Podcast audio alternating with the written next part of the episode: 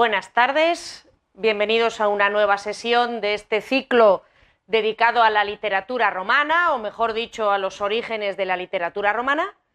la semana pasada estuvimos hablando de los primeros autores de la literatura romana a lo largo del siglo IV, a lo largo del siglo III antes de Cristo, y hoy vamos a hablar ya del primer gran, gran, gran autor de la literatura romana, de un hombre que ha pasado eh, a la fama, eh, de un hombre que además ha tenido una influencia tremenda en el teatro y en la comedia en Occidente eh, desde el siglo II antes de Cristo hasta nuestros días y que es la primera gran figura de la literatura romana y que es el célebre comediógrafo Plauto. Y para empezar a hablar de Plauto, primero tenemos que empezar a hablar del teatro romano, porque como vamos a ver, aunque el teatro romano bebe directísimamente del teatro griego, también tiene una serie de particularidades características que le dan un sabor especial.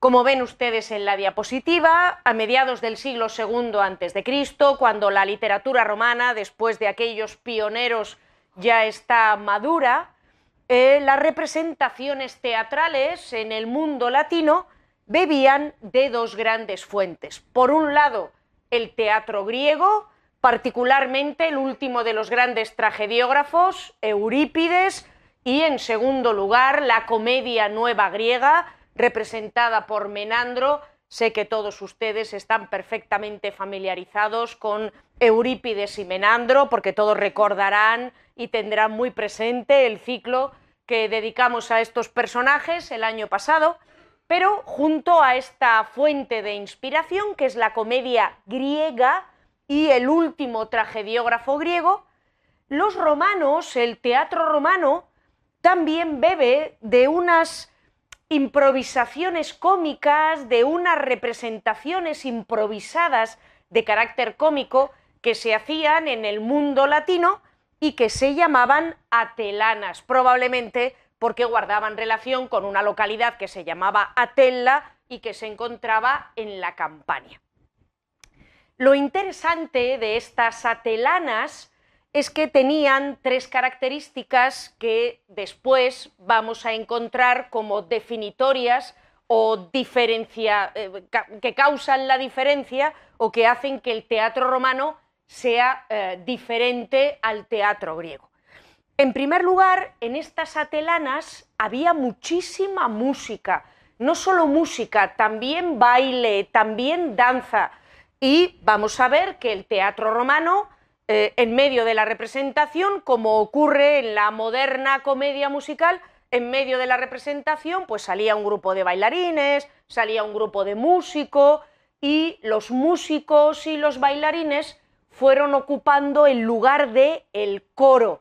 El coro, que era clave en el teatro griego, va a ir desapareciendo y va a ser reemplazado por músicos, bailarines, malabaristas, en fin, actuaciones em, simpáticas, divertidas, de todo tipo.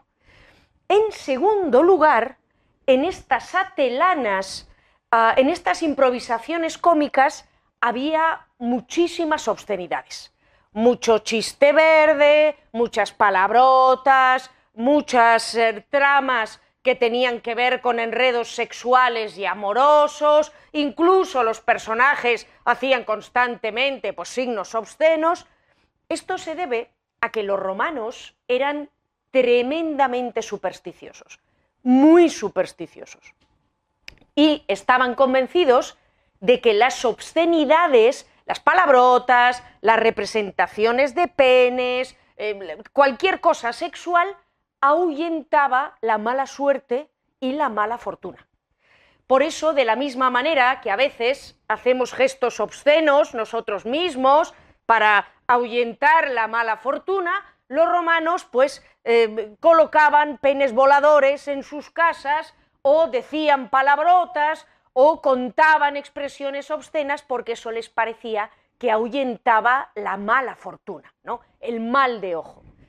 Y en tercer lugar, para que estas improvisaciones fueran posibles, para que los actores de estas atelanas, de estas representaciones improvisadas, pudieran improvisar, cada uno tenía un personaje estereotipado.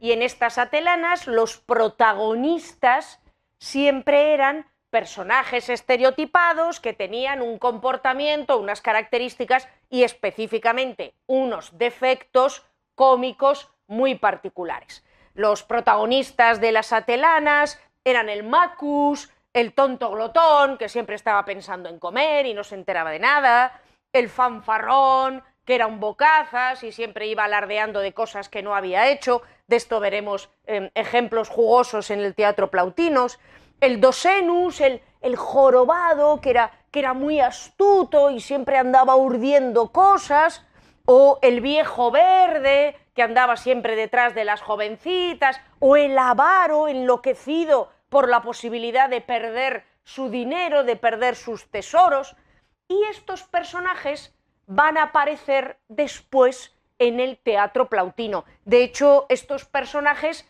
van a ser claves en la comedia europea hasta que Carlo Goldoni eh, revolucione el teatro en el siglo XVIII con la nueva comedia italiana. ¿no? Pero la comedia europea se va a nutrir de estos estereotipos durante 1700 o durante 1800 años. Así que, como les decía, en el teatro romano a partir del siglo II nos vamos a encontrar inspiración en las comedias griegas, ya veremos de qué características, e em, inspiración en estos factores de las atelanas, como es el uso de música, las constantes obscenidades y personajes que tienen características muy estereotipadas. De igual manera, em, del mismo modo que los griegos representaban sus comedias y sus tragedias en festivales en los que se daba premio a la mejor eh, tragedia o a la mejor eh, comedia y esos festivales eran todo un acontecimiento, en el mundo romano las comedias también se representaban en el contexto de festivales hoy diríamos de variedades casi, que se llamaban ludi y que en el mundo romano tenían un origen etrusco.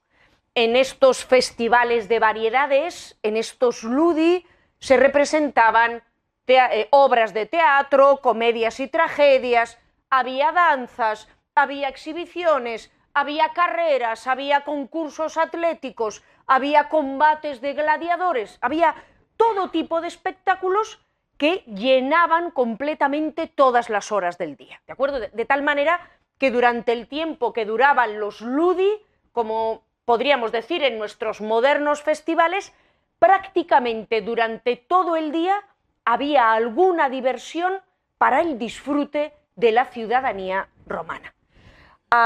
estas, estos ludi, que nosotros hemos traducido al castellano como juegos, se ofrecían en el contexto normalmente de festividades religiosas y siempre eran pagados por los poderes públicos. Los grandes juegos o ludi principales, que son estos cuatro que les he puesto aquí, eran pagados por los ediles y por los pretores.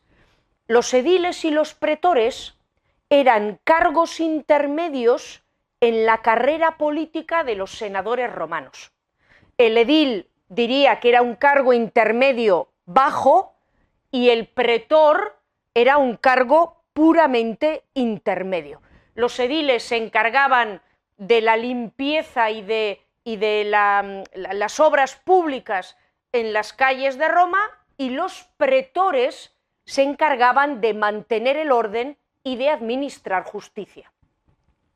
Como estos magistrados senatoriales, les acabo de decir que cuando pagaban estos juegos estaban a, la mitad de su carrera política, que luego podrían coronar desempeñando el consulado, depende de cómo funcionaran los juegos que ellos organizaban, luego los votantes tendrían más posibilidades de elegirlos como cónsules o como un cargo más elevado.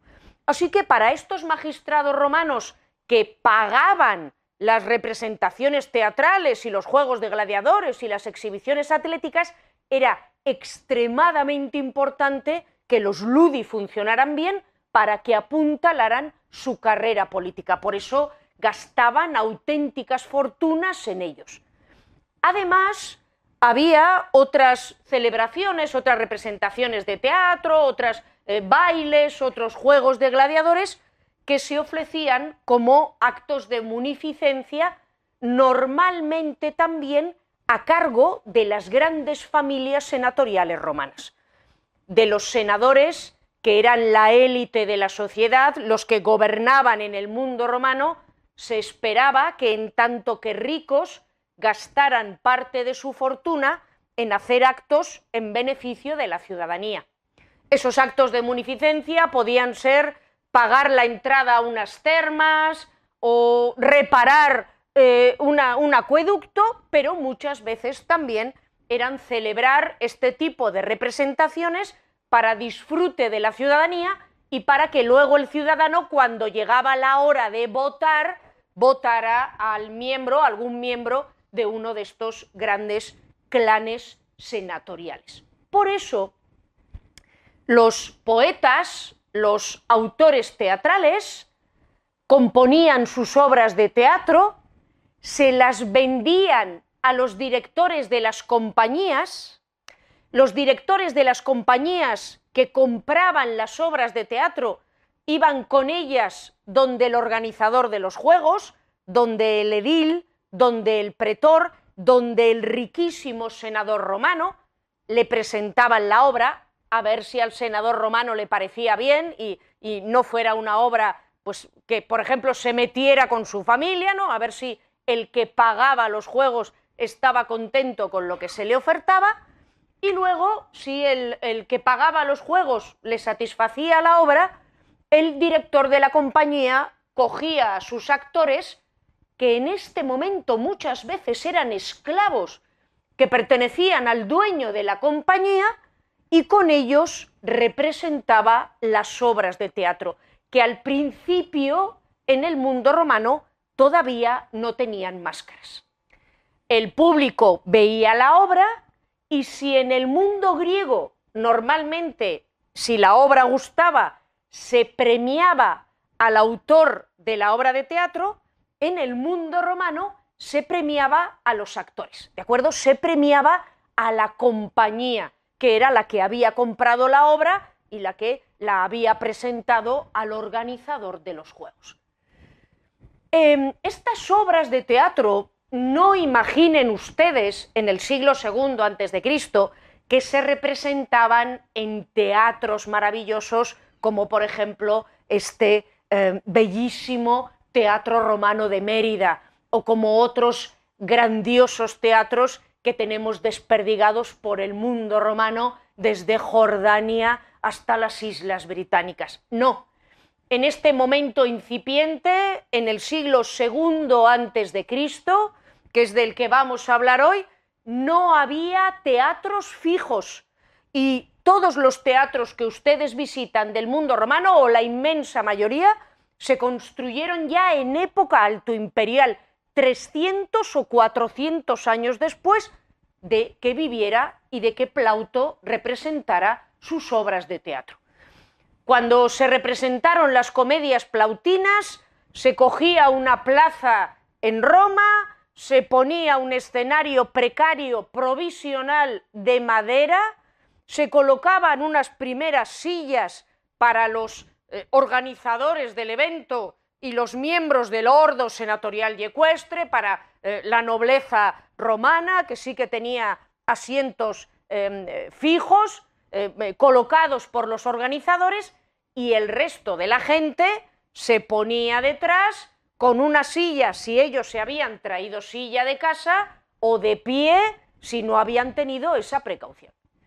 De tal manera que ustedes tienen que imaginar el público de las comedias plautinas, de las que vamos a hablar hoy, como un público que ha llegado a una plaza, ha visto que hay una representación teatral, es gratis, igual antes de la representación ha visto un combate de gladiadores, luego ha visto unas danzas con algo de música, después ha visto una obra de teatro, luego ha visto otra, igual ha llegado a mitad de la obra, igual se va antes de que la obra termine. Quiero decir, tienen que ustedes que imaginar un público poco interesado en general, un público bullicioso, no el público que nosotros imaginamos cuando nos imaginamos que vamos a ver una obra de teatro clásico romano. Para nada, tienen que imaginar algarabía de gente, gente que va y que viene, gente que está aburrida, que lleva ya un montón de tiempo viendo obras de teatro, gente que no ha pagado su entrada porque se la han ofrecido como una munificencia. En fin, un ambiente que aparece descrito a la perfección en este fragmento que les he traído y que les voy a leer ahora de cómo era la gente que acudía a ver una representación teatral. Dice uno de los actores, hablando con el público, yo os saludo, pero observad mis recomendaciones. Que ningún empleado, que eran, por así decirlo, los acomodadores, que a este público bullicioso le tenían que poner orden, pero a varazos, que ningún empleado diga palabra, y tampoco sus varas, ¿no? De entrada, que los acomodadores no aticen al personal. Que el acomodador no pase delante del público para dar su asiento a nadie cuando haya un, actor en escena, que respeten al pobre que está interpretando. Si alguno se ha retrasado en casa porque se le han pegado las sábanas, ánimo, quédese en pie, ¿no? Quédese al fondo, no mueva a todos para sentarse en primera fila solo tenía que haber acortado su sueño. Pues no haberse quedado en casa remoloneando, ahora se queda usted del fondo de pie. Se prohíbe a los esclavos ocupar los primeros bancos, que están reservados además a las autoridades. Dejen lugar a los hombres libres o compren su libertad y conviértanse en libertos. Si no tienen posibles los esclavos, márchense a casa para evitar una doble desgracia. El adorno de las varas aquí, porque si vemos a un esclavo sentado en las primeras filas, le vamos a desalojar a golpes, y el látigo en casa si no está acabado su trabajo cuando regrese el amo. Las nodrizas, que iban las nodrizas con el niño a ver la obra de teatro, las nodrizas deberán cuidar a sus bebés en casa no traerlos al espectáculo. Así evitarán ellas su sed, porque las nodrizas eran célebres, porque por lo, visto eh, eh, existía el estereotipo de que las nodrizas le pegaban mucho a la bebida, que eran un poco borrachinas. Entonces, no vengan, les dice el actor, no vengan las nodrizas, así ellas no pasarán sed mientras están viendo la obra y a los niños no pasarán hambre y no se les oirá llorar de apetito como a los cabritillos, ¿no? Y estarán los niños llorando durante la obra de teatro. Las señoras mirarán en silencio y reirán en silencio. Absténgase de hacer sonar su voz armoniosa y dejen para casa sus temas de conversación. También había un lugar común entre los romanos de que las mujeres hablaban demasiado. No pretendan irritar al marido aquí y en casa también hablando con él.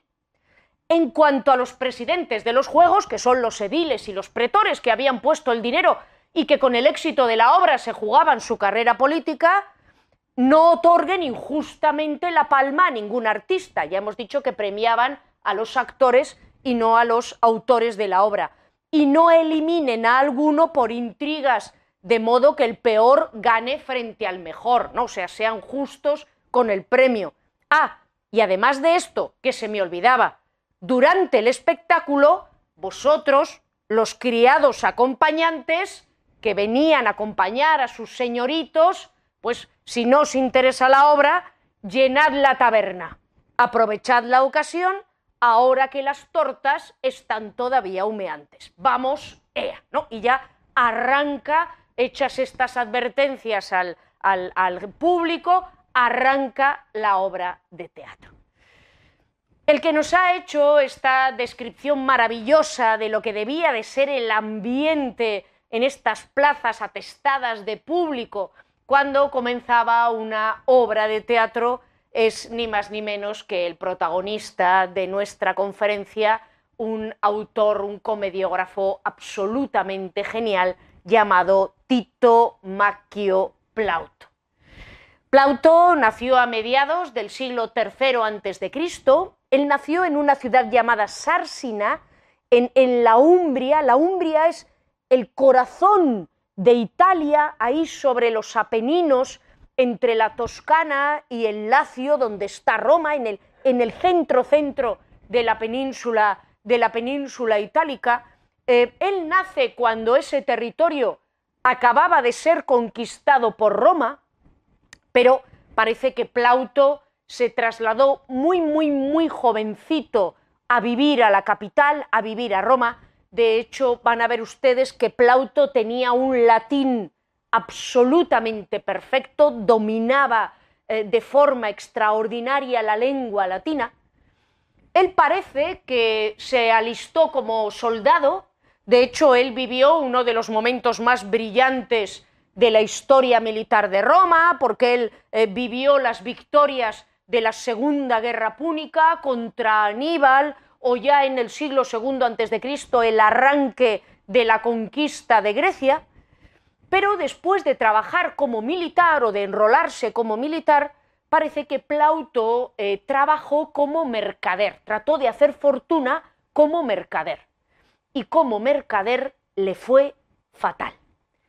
Parece que se arruinó, eh, parece que quedó en la miseria. Él nos habla de empujar la rueda del molino, no sabemos si porque llegó a verse reducido a la condición de, siervo teniendo que empujar una rueda o porque exageraba em, al hablar de la, de la extrema pobreza a la que se vio reducido, pero bueno, el caso es que él se arruina como mercader y ya arruinado, pues es cuando decide ponerse a componer obras de teatro.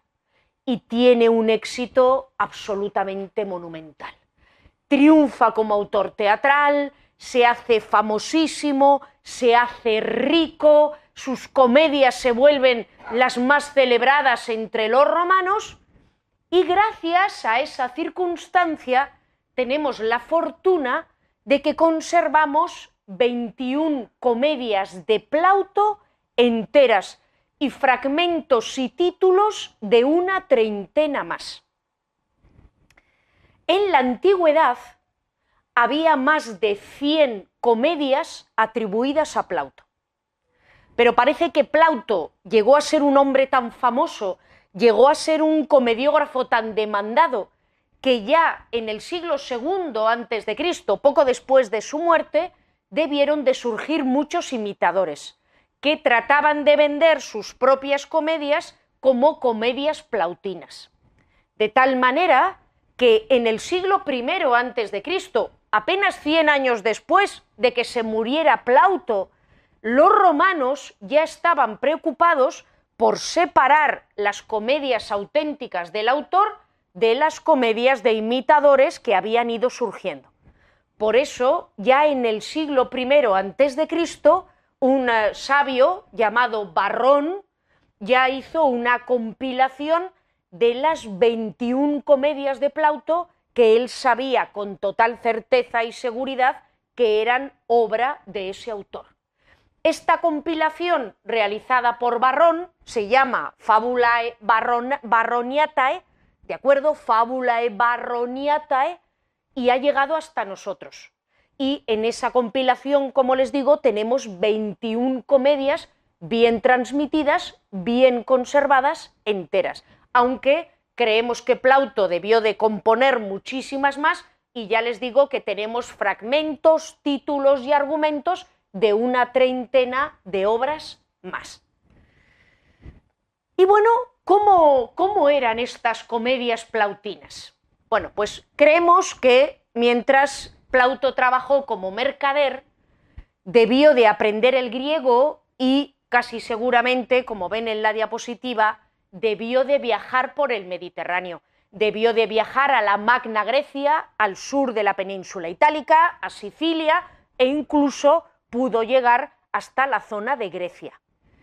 De tal manera que todas las comedias plautinas son, estoy segura de que todos se acuerdan de la clasificación de obras de teatro que hicimos la semana pasada, las eh, eh, mm, tragedias de tema romano, las tragedias de tema griego, las comedias de tema romano y griego. Estoy segura al 100% de que todos recuerdan cómo se llamaba cada grupo, pero por si acaso, pues las comedias de Plauto eran fabulae paliatae, esto es, comedias y de tema griego, todas ambientadas en Grecia. Pero y aquí empezaba ya la gracia de la comedia, casi antes de que, antes de que los actores comenzaran a hablar, pero aunque las comedias se ambientaban todas en Grecia y los actores todos tenían nombre griego y, eh, y vestían a la manera griega, la forma de hablar, las cosas que les sucedían, los dioses a los que juraban, las obscenidades que decían, los gestos obscenos que hacían al público, eran típica, típica, típicamente romanos. Y esto a los romanos ya de entrada les hacía muchísima gracia. Ver a unos señores vestidos de griego, con nombre en griego, que dicen que están en Atenas, pero que se comportan al 100% a la manera romana. De hecho, si ustedes quieren saber cómo era un romano del siglo II antes de Cristo.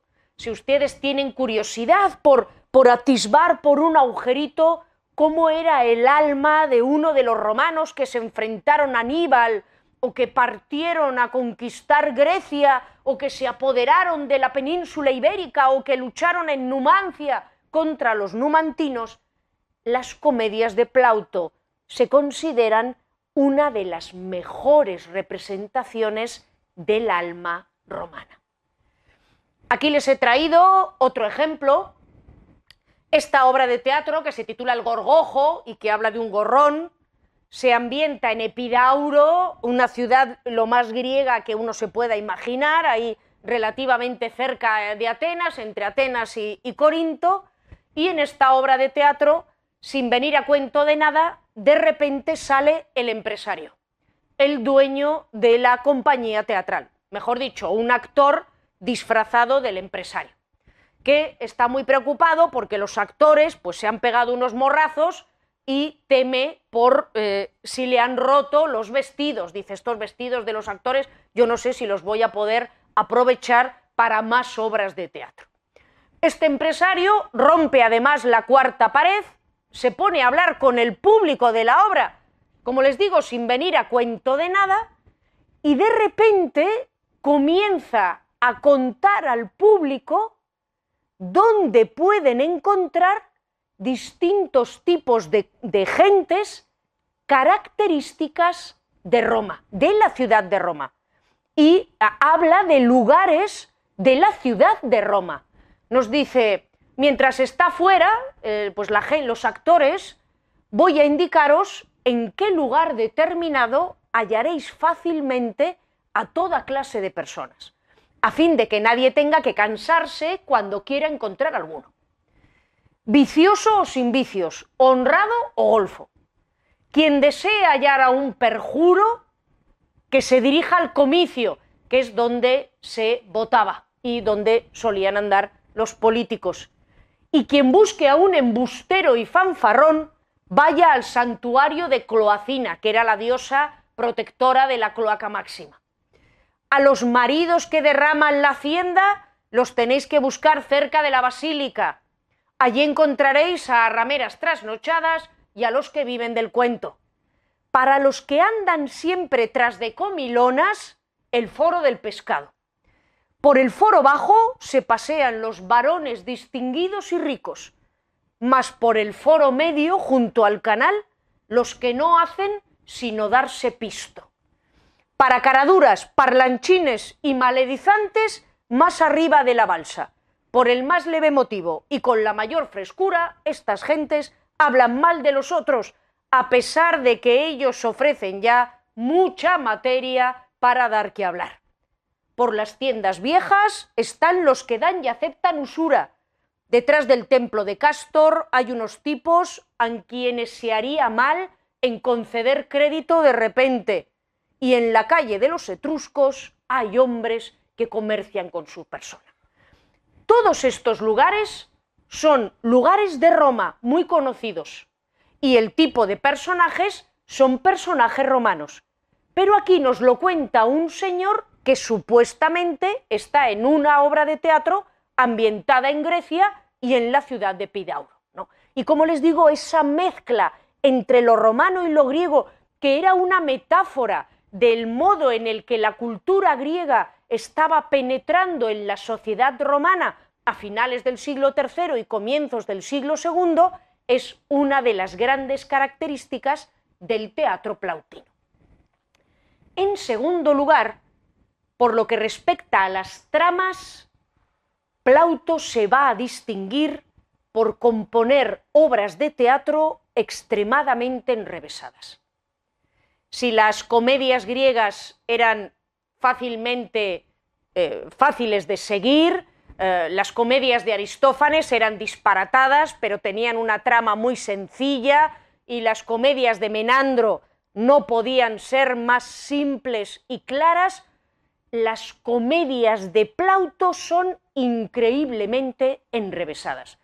De hecho, lo que hacía Plauto para componer sus obras de teatro era coger dos comedias griegas normalmente, o sea, él no tenía ningún problema en plagiar, no tenía ningún eh, empacho en copiar, él cogía dos comedias griegas, los argumentos de dos comedias griegas y los mezclaba ¿de acuerdo? Creando dos tramas paralelas que solo al final se engarzaban entre sí, creando unos enredos tremendos. Eh, por ponerles un ejemplo, pues las comedias de Plauto siempre pues hablaban de pues un chico que está enamorado de una chica y la chica es una esclava, pero luego se descubre que en realidad no es una esclava que es una chica de buena familia, pero que la secuestraron cuando era joven, y luego hay otro señor que está también enamorado de la chica, y luego se descubre que este señor en realidad es su padre, y este señor a su vez está liado con otra señora, que resulta que a su vez tiene una pendencia con no sé quién, y hay unos enredos monumentales. Y por si no fuera poco que la trama ya en sí misma es tremendamente enrevesada y, hay un montón de personajes y, hijos secretos, amantes, personas que no son lo que dicen ser. Por si esto no fuera ya suficiente para enrevesar la cosa, Plauto además añadía números musicales, ya les he dicho antes que eran una de las características, añadía personajes que de repente salían en escena y contaban algo gracioso, como el empresario que hemos visto antes, que de repente sale, hace un parlamento y se va. En las comedias plautinas también a veces podían aparecer dos personajes que no tenían nada que ver con ninguna de las otras tramas, de repente salían un señor y una señora, ¿y estos quiénes son? Ah, pues no se sabe, pero tienen un, diálogo, discuten, son graciosos, se vuelven a marchar, no vuelven a salir en la comedia, no pintan absolutamente nada, pero oye, nos hemos reído mientras han salido y bien está. Todo esto lo hacía Plauto porque como les he dicho antes, él sabía que tenía un público que no estaba atento, que tenía un público que estaba a otras cosas, que estaba cansado, que había visto más obras, que estaba de pie.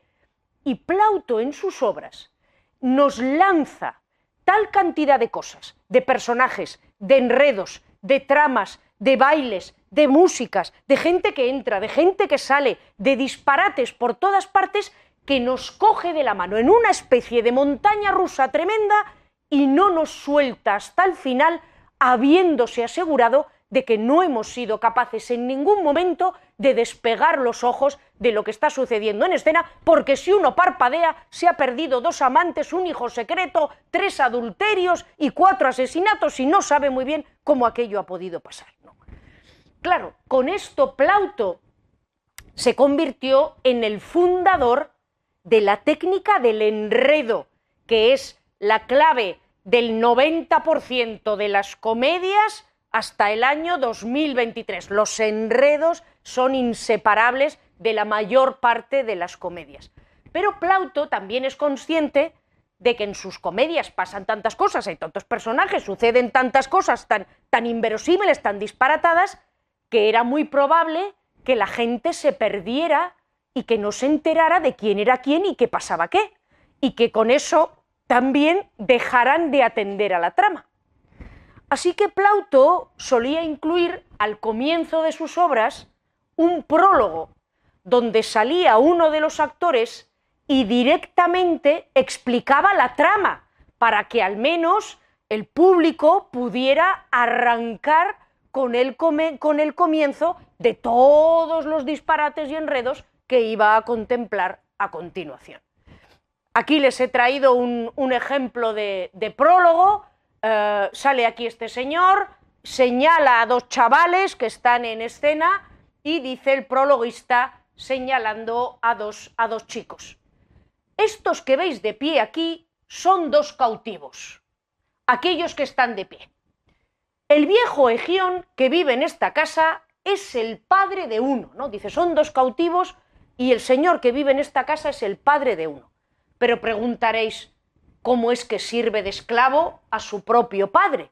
Prestadme atención, que os lo voy a explicar. Este viejo tenía dos hijos. Uno de los muchachos, a los cuatro años de edad, fue robado por un esclavo. Esto pasa constantemente en las tramas de Plauto. Hijos que desaparecen y luego vuelven a aparecer convertidos en esclavos. Fue robado por un esclavo quien, huyendo de aquí, lo vendió en Élida al padre de este otro. ¿Lo entendéis ya? Vaya, por Hércules. Aquel de detrás dice que no lo ha entendido. Acércate. Si no tienes sitio donde sentarte, ponte de pie, no en redes, ¿no? Y no pongas a un actor en situación de pedir paso hasta ti. No voy a ir yo hasta allá a explicarte nada. Además, yo no iré. Y vosotros, se refiere a los de las primeras filas, vosotros que podéis, por vuestras riquezas, ser inscritos en el censo, recuerden que los de las primeras filas eran siempre las personas adileradas de la élite romana, escuchad el resto de la historia. No tengo interés alguno en retener lo que, lo que no es mío. Oíd pues, ¿no? Y ya el prologuista va colocando al público un poquito en situación y al menos ya pueden eh, entrar con la trama. como vamos a ver cuando mencionemos algunas comedias plautinas, el teatro de Plauto no solo revela muchísima imaginación en las tramas o en los recursos que usa para entretener a la gente, en el teatro de Plauto hay peleas, hay tropiezos, hay gente que se sube a los tejados, hay gente que se esconde, hay puertas que chirrían, trampillas que se hablen. Por eso el teatro plautino tiene muchas anotaciones, porque hay que indicar todo lo que están haciendo los, los actores en escena. Además de eso, el lenguaje de Plauto es increíblemente rico y ocurrente. Ya les he dicho que él dominaba absolutamente el latín. Los diálogos son chispeantes, divertidísimos, rapidísimos. Se suceden las réplicas y las contrarréplicas a la velocidad de rayo. Y todavía a día de hoy, Plauto se considera uno de los autores teatrales con mejores diálogos de la historia. Por último, cuando hablamos del teatro griego mencionamos que tanto en la tragedia como en la comedia siempre había un propósito edificante, siempre había un propósito moral y religioso, eh, tanto en la comedia como en la tragedia. Esto no existe en el teatro de Plauto. Plauto no quiere hablar de política, Plauto no quiere hablar de moral, Plauto no quiere discutir problemas sesudos, lo único que quiere Plauto y es absolutamente leal a este propósito es divertir a su público. Lo único que quiere es que el que vaya a ver una de sus obras pase el mejor rato posible, cosa que por cierto no es poca cosa y no es mal objetivo, no me parece una mala eh, función de una obra de teatro. ¿no? pero sí que es cierto que aunque Plauto carece de todo este interés moralizante que luego encontraremos en Terencio o que vimos en Menandro y no quiere eh, discutir de sesudos problemas, todas las obras de teatro plautinas exhalan, exudan una profunda humanidad. Todos sus personajes tienen defectos, eh, todos sus personajes son egoístas, cascarrabias, casquivanos, lujuriosos, eh, faltan a su palabra, presumidos, pendencieros, todos tienen defectos, pero Plauto no juzga a ninguno, muestra una enorme simpatía por todos ellos, hasta por el más desgraciado de todos, Plauto siente simpatía por él, lo representa como un ser humano, de acuerdo con sus luces, sus sombras, básicamente sus sombras, pero lo representa como un ser humano. Y todas, todas las tragedias, perdón, las comedias plautinas, todas siempre acaban bien. Los amantes se van juntos, los malos reciben su castigo, los buenos reciben su recompensa, los hermanos enfadados se reconcilian y cuando uno va a ver una obra de Plauto sabe que va a pasar un rato divertidísimo, sabe que le van a llevar de la mano por una montaña rusa de, de cosas disparatadas y que al final todo, todo va a acabar bien. Y que el responsable de que todo acaba bien es el gran protagonista del teatro de Plauto, que es el esclavo astuto. El esclavo que es glotón, que es avaricioso, que es mentiroso, que es engañador, que siempre anda buscando su bien, pero que cuando llega el momento de la verdad siempre es capaz de poner su, ingenio al servicio de los amantes que están enamorados o de la buena causa sea necesaria en la obra. Y bueno, esta es la teoría del teatro de Plauto. Ahora les voy a hablar de las tres obras que yo considero son más conocidas y también las que me parece que son más influyentes del teatro de Plauto. Y voy a comenzar por una de las más divertidas y una de las más representadas, que se titulaba Miles Gloriosus, el, soldado glorioso, y que en castellano hemos traducido como el soldado fanfarrón. Y que nos habla concretamente de un personaje que es este eh, que tienen ustedes aquí, eh, interpretado en el Festival de Teatro de Mérida por Pepe Villuela.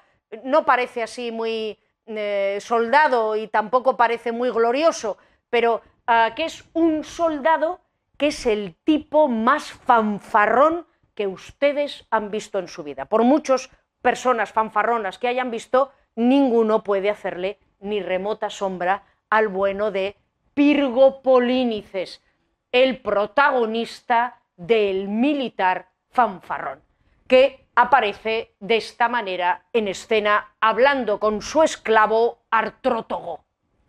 Le dice Pirgo Polínices, mirad que tenga mi escudo mayor brillo del que suelen tener perennemente los rayos del sol cuando está el tiempo despejado. Que cuando llegue la ocasión deslumbre las miradas de los enemigos en formación, que ya tengo yo ganas de quitarle la pena a esta espada, para que no se queje ni pierda la moral, porque ya a tiempo que la llevo ociosa, pobrecilla, se impacienta por hacer picadillo a los enemigos. Pero ¿dónde está este artrótogo, que es su esclavo? Artrótogo está junto a un hombre fuerte y afortunado, y además de regio porte. Aquí bien el, el porte regio se lo he traído aquí en la foto. Y además de regio porte, hasta tal punto aguerrido, no osaría Marte abrir la boca en tu presencia ni equiparar sus méritos a los tuyos. Y dice Pirgopolínices, el militar fanfarrón, ¿acaso no indulté yo en los campos curculionenses? Estos nombres absurdos a los romanos les sonaban a griego y les hacían mucha gracia cuando Bumbomáquides Clitimistaride-Sárquides, Clitimistaride-Sárquides, nieto de Neptuno, era general en jefe? Artrótogo, lo recuerdo. Te refieres al de las armas de oro, cuyas legiones tú dispersaste de un soplido, como el viento las hojas, o la veleta de un tejado. Pirgopolínices, aunque eso no es nada por Pollux, Artrótogo, eso no es nada, desde luego, por Hércules, entre lo restante que contaré. Y aparte, dice el esclavo, que tú nunca hiciste, si hubiese alguien visto un hombre más embustero que éste, o más henchido de fanfarronerías de lo que está éste, poséame, no, sea mi dueño, yo mismo me entregaré como esclavo suyo. Pero hay una salvedad, da de comer unas aceitunas locamente buenas, ¿no? El artrótogo está aquí aguantando las fanfarronerías porque el otro le da de comer. Y artrótogo está enterrado, entregado a su tarea de dorarle la píldora a Pirgopolínices. Pirgopolínices, ¿dónde te has metido? Artrótogo, heme aquí por Pollux. Por ejemplo, en la India, ¿cómo le rompiste la pata a un elefante con tu puño? Pirgopolínices, ¿cómo que la pata? Artrótogo, quise decir el muslo. Pirgopolínices, ¿y eso que le di sin fijarme? Artrótogo, Pollux, sin duda, de haberte esforzado, tu brazo atravesaba la piel, las vísceras y las fauces del elefante. Pirgopolínices, nada de eso importa aquí ahora. Artrótogo, por Hércules, claro que no vale la pena mentarte tus hazañas yo, que las conozco bien. Y aparte dice, el estómago impone todas estas miserias. Tengo que tragármelas por los oídos para que los dientes no padezcan y hay que confirmar cualquier mentira que esté largue. Pirgopolínices, ¿qué es lo que estás diciendo? Ah, ¿Qué es lo que estaba diciendo? Artrótogo, ya sé lo que quieres decir por Hércules. Es un hecho. Recuerdo que ha sucedido.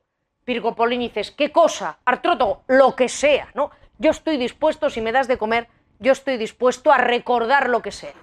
Pirgopolínices, ¿tienes? Artrótogo, ibas a pedir las tablillas. Las tengo y el estilete. Pirgopolínices, compenetras de maravilla tu pensamiento con el mío. Artrótogo, así conviene que yo conozca al detalle tus costumbres y ponga en mayor cuidado en olfatear lo que vas a querer. Pirgopolínices, ¿y te acuerdas? Artrótogo, me acuerdo. 150 en Cilicia, 100 en Estitolatronia, 30 en Sardes, 60 macedonios, son los hombres que tú mataste en un solo día. ¿Cuál es el total de esos hombres? 150, 100, 30, 60, 7000, dice Artrótogo. Pirgopolínices, ese debe ser el número. Bien llevas las cuentas. Artrótogo, y eso que no he anotado ninguno, mas lo recuerdo así. Pirgopolínices, por Pollux eres de una memoria fantástica. Artrótogo, la tajada me apunta. Pirgopolínices, mientras sigas sobrando como ahora, comerás cada día. Te haré compartir siempre mi mesa. Y Artrótogo ya se viene arriba. Y en Capadocia, donde habrías matado a quinientos a la vez de un solo tajo, si no se te hubiese embotado la espada. Pirgopolínices, pero los dejé vivir porque eran soldaduchos de a pie. Artrótogo, ¿a qué voy a decirte lo que saben todos los mortales? Que tú, Pirgopolínices, Eres el único ser vivo de la tierra, por valor y por belleza, y además por tus hazañas invictísimas. Te adoran todas las mujeres, y no es cosa inmerecida, ya que eres el más bello. Vamos a mirarle otra vez. Y volvemos, ya que eres el más bello. Por ejemplo, aquellas que ayer me tiraban de la capa. Hoy, ¿qué te dijeron esas? Artrótogo, iban suplicando, ¿No es este Aquiles? me dijo una. Digamos que es su hermano, respondí yo, respondí yo. Y otra de ellas, por algo es tan bello. Ay, Castor, me dijo, y distinguido. Mira cómo le relumbra la cabellera. Ay, qué afortunadas son las que con él se acuestan. Pirgopolínices, ¿de veras que hablaban así? Artrótogo, ¿creerás que me suplicaron que te llevase yo por allí? como una procesión, Pirgopolínices, es una desdicha ser excesivamente bello. Artrótogo y tanto son molestas, ruegan, acosan, que te suplican poderte ver, piden que te conduzca por donde están ellas, de modo que no es posible aplicarse a tus intereses. Pirgopolínices, bueno, parece que ya va siendo hora de que vayamos al foro a pagar la soldada a los mercenarios que alisté ayer, pues el rey Seleuco me rogó con la mayor insistencia que escogiese y alistase a sus mercenarios. Me he propuesto dedicarle todo el día de hoy al rey. Y dice Artrótogo, venga, vamos pues. Y dice Pirgo Polínices, la escolta, seguidnos. Y nos anota Plauto, no hay escolta. Bueno, pues esta historia del Miles Gloriosus, que empieza así, con esta presentación tan espectacular de Pirgo Polínices, pues nos cuenta efectivamente la historia de este militar fanfarrón, de este Pirgo Polínices, que podría traducirse el nombre algo así como escuadrón muy victorioso, que ha obtenido una victoria en Atenas y en Atenas ha cogido como esclava a una chica llamada Filocomasia y la va a convertir en su prostituta. Pero resulta que Filocomasia, la chica de Atenas, estaba enamorada de otro ateniense que se llamaba Pleusicles. Y este Pleusicles ha venido hasta Éfeso, que es donde está Pirgopolínices y Filocomasia, siguiendo a la chica de la que está enamorado. Pirgopolínices tiene una casa en Éfeso, donde tiene a Filocomasia, y lo que ha hecho Pleusicles es ponerse a vivir en la casa de al lado. Ha hecho un agujero en los muros de separación de las casas y aprovecha el agujero para tener encuentros amorosos con su enamorada Filocomasia a espaldas del dueño de la chica, Pirgo Polínices. Con tan mala fortuna que un día los dos enamorados, Filocomasia y Pleusicles, son descubiertos por un esclavo de Pirgo Polínices. Al ser descubiertos, Pleusicles tiene que usar todo su ingenio para convencer al esclavo de que ellos no son amantes, de que en realidad son hermanos gemelos y que él ha venido de Atenas simplemente para ver a su hermana. Eh, Pirgo Polínices se traga esta mentira, pero él está deseando acostarse con Filocomasia, un deseo que Filocomasia no comparte y Pleusicles tampoco. Así que Filocomasia y Pleusicles buscan a una tercera, una señora que andaba por allí, que se llamaba Acroteleutia, que significa literalmente la sin pestañas, y buscan a esta, la sin pestañas, para que finja que es la mujer del vecino de Pirgo Polínices el vecino en cuya casa han hecho el agujero y el vecino en cuya casa vive Pleusicles, que finja la sin pestañas que es la mujer del vecino y que está locamente enamorada de Pirgo Polínices, para que Pirgo Polínices, pues eh, entretenido con las sin pestañas, deje de intentar acostarse con Filocomasia. La cosa más o menos funciona, Filocomasia y Pleusicles consiguen escaparse juntos de la casa de Pirgo Polínices y regresar a Atenas, y la sin pestañas le dice a Pirgo Polínices que está loca por él y que venga a su casa a consumar su amor. Y la obra termina con Pirgo Polínices que va a la casa del vecino pensando encontrarse a la sin pestañas y allí se encuentra a la verdadera mujer del vecino, al vecino, a los criados del vecino, que le dan una paliza tremenda a Pirgopolínices por intentar acostarse con la mujer de su vecino. De tal manera que, como les he dicho, los enamorados acaban enamorados, el malvado acaba recibiendo su castigo y todo esto se consigue gracias a un esclavo de Pirgo Polínices que se llamaba Palaestrio y que usó todo su ingenio para que los dos enamorados, los dos chicos, pudieran volver juntos a Atenas. Por eso les digo que las obras siempre acaban bien y siempre todo lo consigue el esclavo que usa su astucia para que todo suceda como tiene que suceder. Por cierto, esta obra de teatro del Miles Gloriosus fue una de las obras de teatro plautino que inspiraron una película muy divertida de 1966 que en inglés tenía un título larguísimo, en inglés se, titulaba eh, Algo divertido sucedió camino del foro, pues un, un título bastante largo, y que en castellano yo creo que acertadamente se tradujo como Golfus de Roma. Yo a ustedes les recomiendo salir ahora e ir corriendo a una librería a comprar una obra de teatro de Plauto o varias, si no las tienen ya en casa. O si no, les recomiendo ver una representación de una obra teatral de Plauto. Pero si leer una obra de Plauto o ver una representación de Plauto les da mucha pereza y no les apetece y quieren algo que se parezca, les recomiendo ver esta película de Golfus de Roma. Es muy divertida y capta completamente muy, muy, muy bien lo que es la esencia del teatro de Plauto. De hecho, la capta también que Golfus de Roma lo que hizo fue fusionar no dos, sino tres comedias de Plauto. El Miles Gloriosus, Pseudulus y Mostelaria.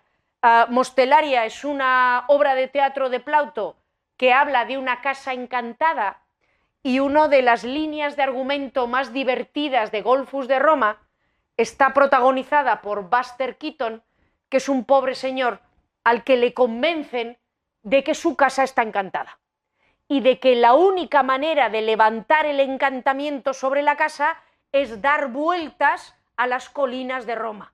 Y el pobre Buster Keaton se tira toda la película pues dando vueltas, corriendo, de vez en cuando se le ve en alguna escena corriendo alrededor de las colinas de Roma para quitar los fantasmas que tiene su casa. Y como les digo, está eso inspirado también en una, en una obra de teatro de Plauto. Así que si no quieren eh, ver ninguna obra de teatro o no quieren leer ninguna de las obras, Golfus de Roma, como les digo, la verdad es que capta a la perfección lo que es la esencia del, teatro plautino. Bien, otra de las características del teatro de Plauto, que ya la hemos visto un poco con el Miles Gloriosus, con el militar fanfarrón, es que los nombres que llevan los personajes son lo que se dice nombres parlantes. Esto es, el nombre ya te da mucha información sobre el personaje que lo lleva.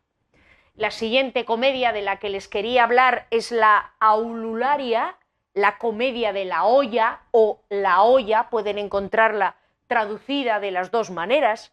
Y esta comedia de la olla, esta aulularia, está protagonizada por un señor que se llamaba Euclión, que podría traducirse como el que guarda bien algo. Este Euclión era el señor más avaro de todas las personas avaras que en el mundo han sido.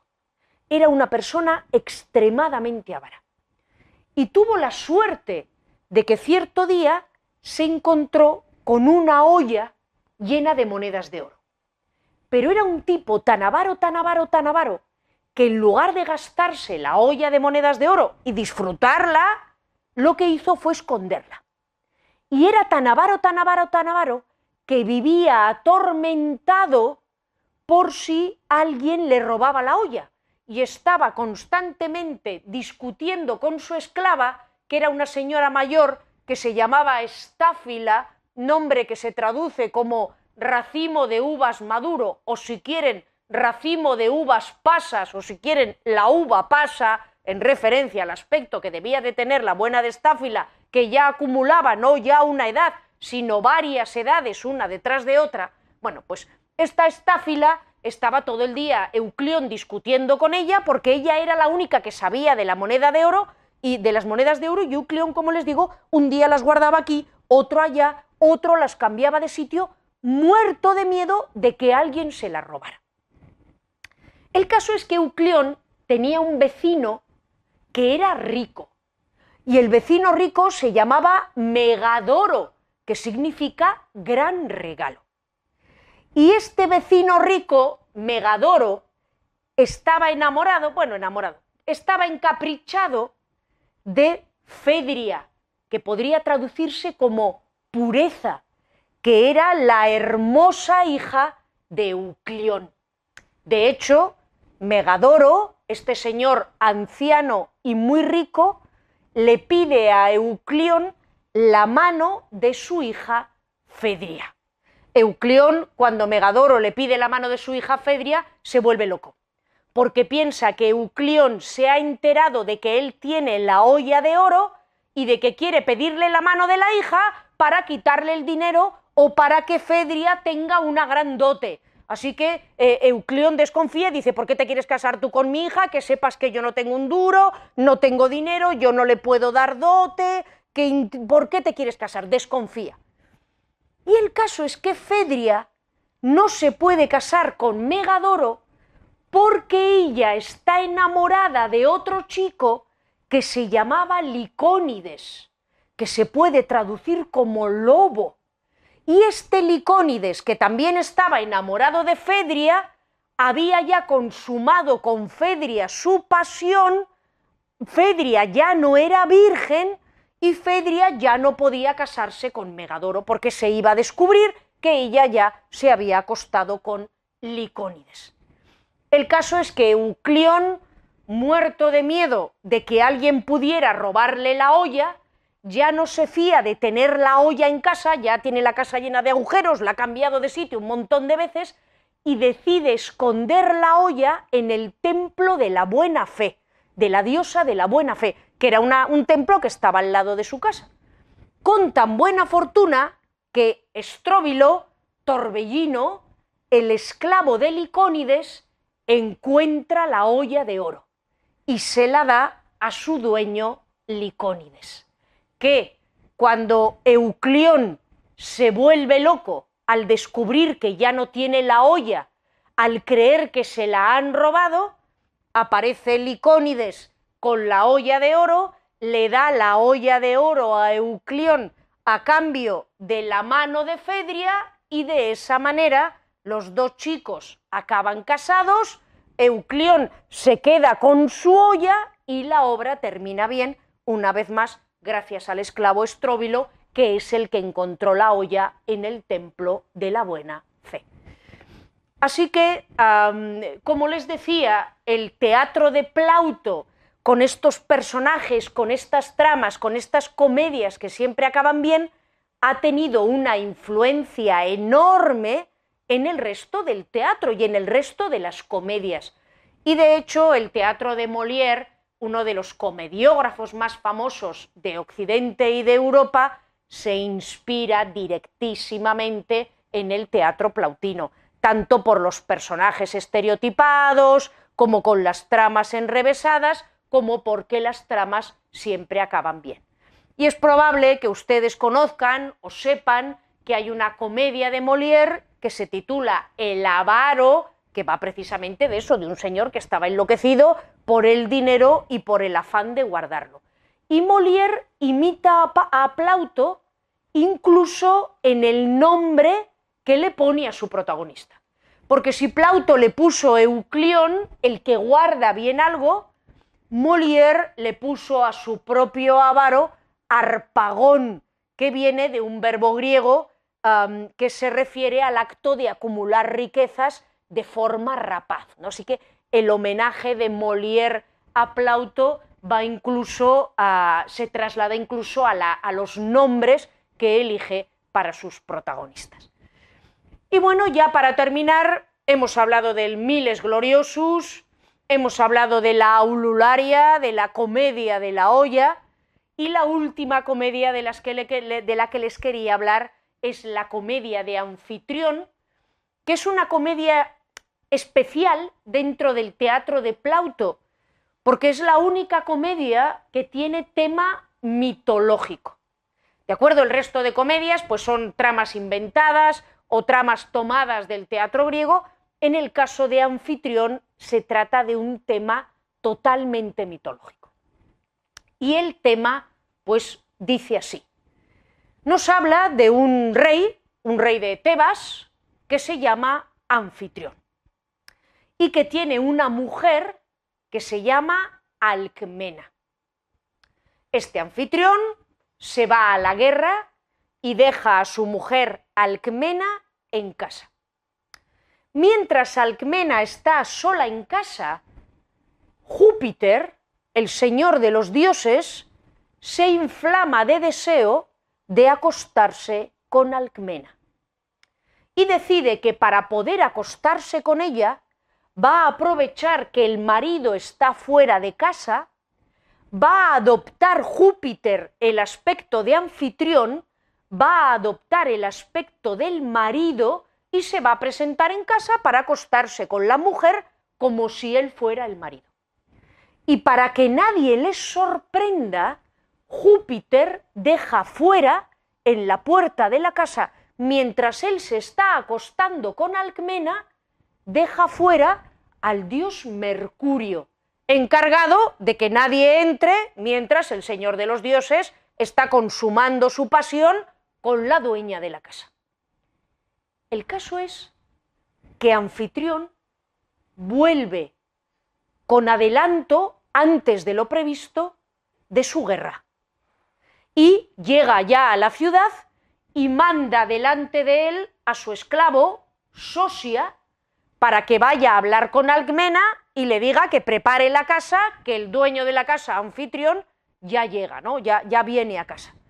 Y bueno, Sosia pues llega a su casa, está ya delante de la casa de su dueño anfitrión y va a entrar.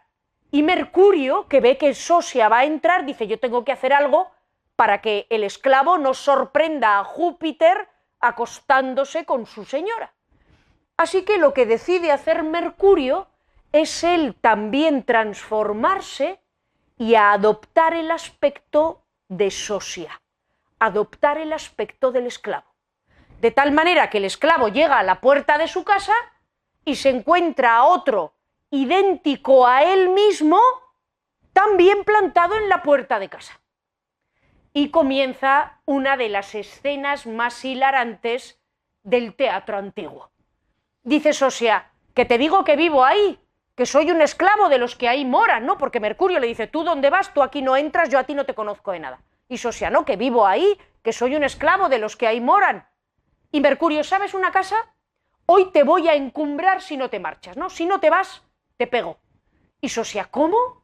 Mercurio, te llevarán a cuestas en vez de marcharte por tu pie si tomo un garrote. Y Sosia, pero no te digo que soy uno de los de la casa.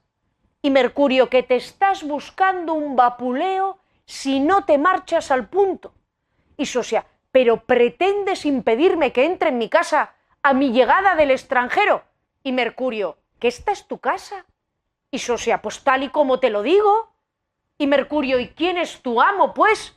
y Sosia anfitrión, que ahora se halla al frente de las legiones tebanas, con el cual está casada Alcmena, la señora de la casa, y Mercurio, dime, a ver, ¿cómo te llamas? Y Sosia, Sosia, Sosia me llaman los, los tebanos, el hijo de Davo, y Mercurio, para tu mal viniste, frescales, con tu sarta de mentiras y tu zurcido de embustes. Y Sosia, no, no, con la túnica zurcida, en todo caso, pero zurcido de embustes, nada. Y Mercurio, ¿ves? Ya vuelves a mentir. Con los pies llegas, no con la túnica. Toma, por mentiroso, pa, y le pega un garrotazo. Y Sosia, voto a Pollux, que no lo quiero, por cierto. Y Mercurio, pues, voto a Pollux, que por cierto lo tendrás, pa, y le pega un garrotazo. Este, por cierto, sí es cierto, mal que te pese, no materia opinable. ¿Osarás decir Sosia? le dice Mercurio a Sosia, siéndolo yo. Y Sosia, ay, estoy perdido. Y Mercurio, aún te quedas corto viendo lo que te espera. ¿De quién eres ahora? Y Sosia, tuyo, tuyo, que me has hecho tuyo a puñetazos. Socorro, ciudadanos de Tebas. Mercurio, ¿aún gritas, bandido? Dime, ¿a qué viniste? Y Sosia, para que tuvieses a alguien a quien zumbar. Y Mercurio, ¿de quién eres esclavo? Y Sosia, soy esclavo de anfitrión, te digo. Sosia, Sosia dice, pero que soy Sosia.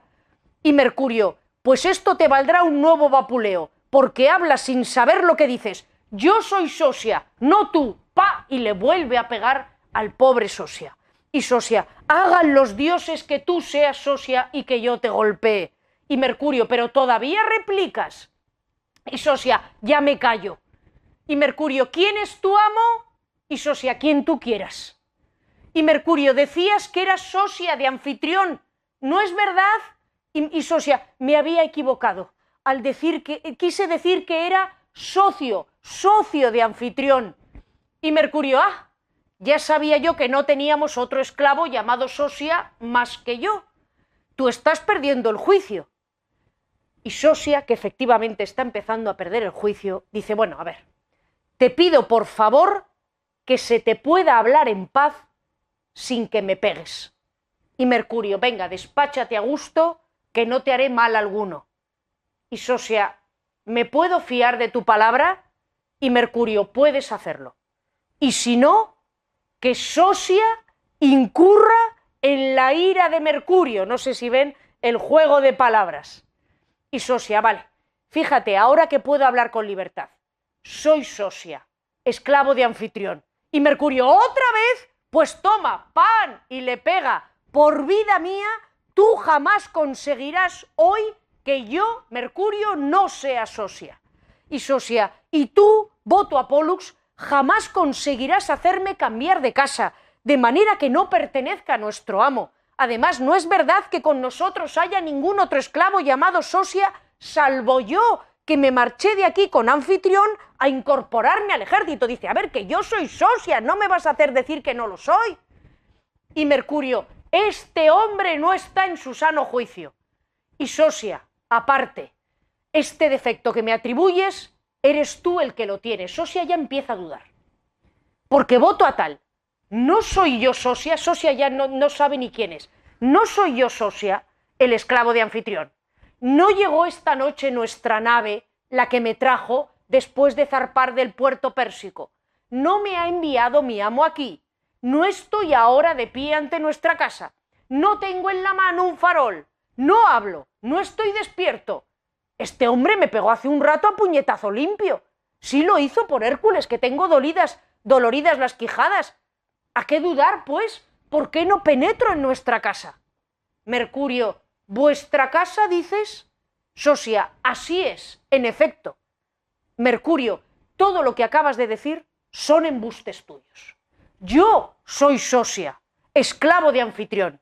Esta noche nuestra nave ha zarpado de Puerto Pérsico la ciudad donde reinó el rey Pterelao la tomamos por asalto y luchando con arrojo capturamos las legiones de los Teleboes y durante el combate el propio anfitrión con su propia mano dio muerte al rey Pterelao.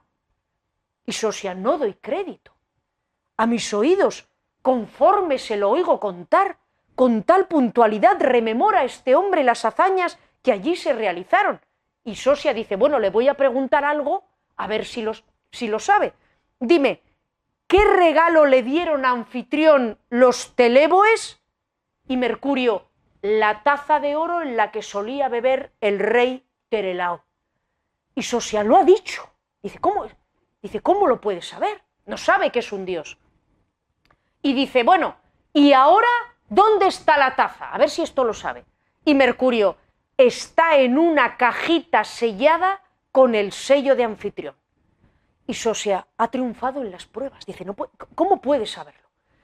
Me tendré que buscar otro nombre. Eh, no sé desde qué, desde dónde pudo ver todo esto, pero ahora le pillaré, dice Sosia, porque lo que yo hice a solas, yo Sosia hice a solas, sin que hubiese nadie más en la tienda, eso nunca nadie será capaz de decirlo, salvo yo, salvo Sosia, y le dice a Mercurio, si eres socia, cuando más encarnizadamente luchaban las legiones, ¿qué hacías tú en la tienda? Me doy por vencido si lo dices. Y Mercurio, que es un dios y lo ha visto todo, dice, había una tinaja de vino, de ella llené una buena bota. Y Sosia, vaya, entra con buen pie. Y Mercurio, la vacié del vino puro que contenía, tal y como mi madre me parió. Y Sosia, esto fue lo que ocurrió. Allí me bebí una botella de vino puro, en efecto. No me lo explico a menos que estuviera escondido en la bota. Y Mercurio, ¿y bien? Conseguí demostrar con mis pruebas que tú no eres Sosia. Y Sosia, Sosia ya no sabe quién es a estas alturas. Sosia ya no sabe ni quién. Y Sosia dice, pues ¿quién soy yo? ¿Quién soy yo? Dime si no soy Sosia. Contesta. Y Mercurio, tú podrás ser socia, cuando no quiera serlo yo. Ahora, mientras yo lo sea, te voy a zurrar si no te largas. Y el pobre Sosia, todavía en un último y desesperado intento, intenta entrar a su casa. Y le dice Mercurio, ¿a dónde vas? Y Sosia, a mi casa. Y Mercurio, si te subieras ahora a la cuadriga de Júpiter y huyeras a escape, apenas podrías evitar tu desgracia, la paliza que te voy a dar. Y Sosia, ¿no le voy a poder comunicar a mi ama lo que me ordenó el amo? Mercurio, a tu ama comunícale lo que quieras. A la nuestra, o sea, Alcmena, que se está acostando con Júpiter, no dejaré que te acerques, porque si me irritas vas a salir de aquí derrengado. Y Sosia ya se rinde y entra en una crisis existencial. Prefiero marcharme.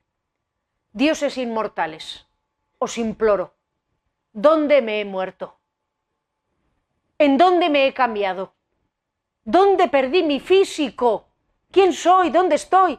No me habré dejado, no me habré dejado allí a mí mismo en un olvido fortuito, porque este hombre posee toda la apariencia que yo tenía. En vida me hacen lo que jamás será nadie capaz de hacerme cuando haya muerto. Al puerto me voy y se lo contaré al amo tal y como ha ocurrido, a no ser que el amo tampoco sepa quién soy yo. Ya Sosia dice, ya, ya no sé quién soy. Ojalá Júpiter lo haga. En tal caso, ya le busca una cosa positiva, dices, o sea, en tal caso hoy me raparía la cabeza y Pelón pondría en ella el gorro que llevan los libertos. Dice, si no soy socia, si no soy esclavo, pues me voy a hacer libre y me voy a hacer liberto y ya me marcho yo solo por ahí, porque ya a estas alturas ya no sé ni quién soy.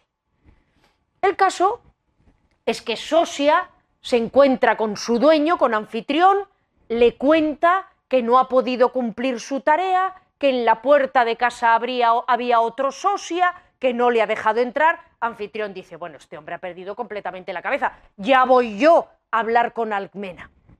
Cuando llega Anfitrión a casa, Mercurio ya se ha marchado, Júpiter ya se ha acostado con Almena y se ha ido también, y entra Anfitrión en casa, se encuentra con su mujer y dice, bueno, estás aquí, bueno, no te cuento lo que me ha pasado con Sosia, las, tonterías que me ha dicho de que había otro Sosia, de que Sosia no era Sosia. Bueno, esposa, acabo de llegar de la guerra.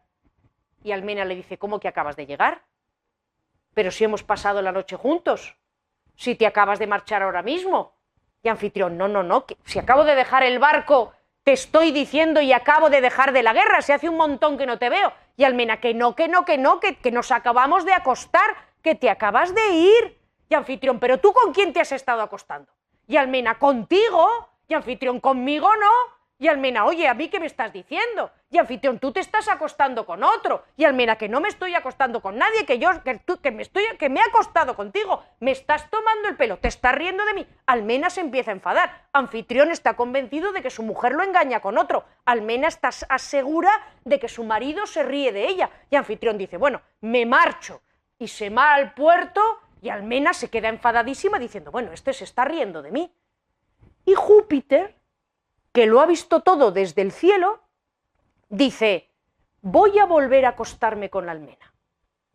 Y regresa de nuevo Júpiter a la Tierra, adopta la forma de anfitrión, entra en casa y se vuelve a acostar con Almena. Le pide perdón, perdona, me estaba riendo de ti, era una broma, mujer, y se vuelve a acostar con ella. Y vuelve a dejar a Mercurio en la puerta. Y ahora llega Anfitrión, y Anfitrión se encuentra a Mercurio, y Mercurio le toma el pelo a Anfitrión para dar tiempo a Júpiter a que vuelva a acostarse con la dueña de la casa. Y ya Júpiter y Mercurio se van, y Anfitrión está desquiciado, Sosia enloquecido. Almena dice, pero bueno, y Almena a todo esto le dice, bueno, anfitrión, ya nos hemos acostado dos veces.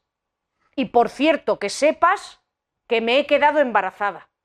Y anfitrión, pero ¿cómo que te has quedado embarazada? Pero si yo no me he acostado contigo, ¿de quién es ese hijo? Y Almena, pero ¿de quién va a ser tuyo? Me estás llamando infiel. Y anfitrión, pero que conmigo no te has acostado. Y Almena, pero tú te estás riendo de mí otra vez.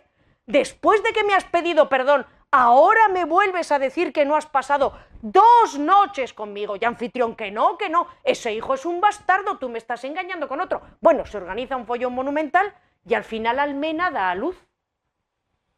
Almena da a luz dos niños, uno de los cuales no es un niño cualquiera, es ni más ni menos que el héroe Hércules, que vino al mundo de esta forma tan increíble.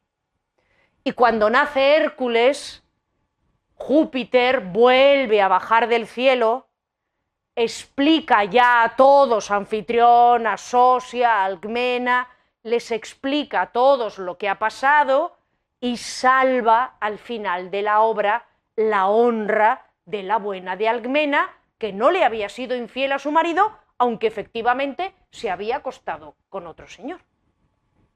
El caso es que esta obra de anfitrión y esta historia tuvo muchísimo éxito durante la Edad Media y la Edad Moderna. Y si están ustedes familiarizados con la historia del rey Arturo, el rey Arturo nace porque su padre, Uther Pendragón, adopta mágicamente el aspecto de el marido de su madre para acostarse con ella. ¿De acuerdo? Arturo nace de la misma manera que Hércules. Y Molière, que también hizo una adaptación del anfitrión de Plauto a la corte francesa en 1668, la adaptación de Molière fue tremendamente polémica porque todos creían ver en el anfitrión de Molière al propio Júpiter francés, al rey Sol, a Luis XIV, que era precisamente célebre por sus amoríos con mujeres casadas y con sus relaciones fuera del matrimonio. Hemos comentado tres eh, comedias plautinas, hemos eh, visto las claves del teatro de Plauto y sobre todo hemos visto que este comediógrafo con todas las versiones que se han hecho de sus obras, con la influencia que ha tenido en el teatro posterior, ha sido uno de los más influyentes de la historia. El segundo de los comediógrafos más influyentes de la literatura romana se llamaba Terencio, pero de él ya hablaremos en la sesión de la semana que viene, porque con Plauto terminamos aquí. Muchísimas gracias a todos.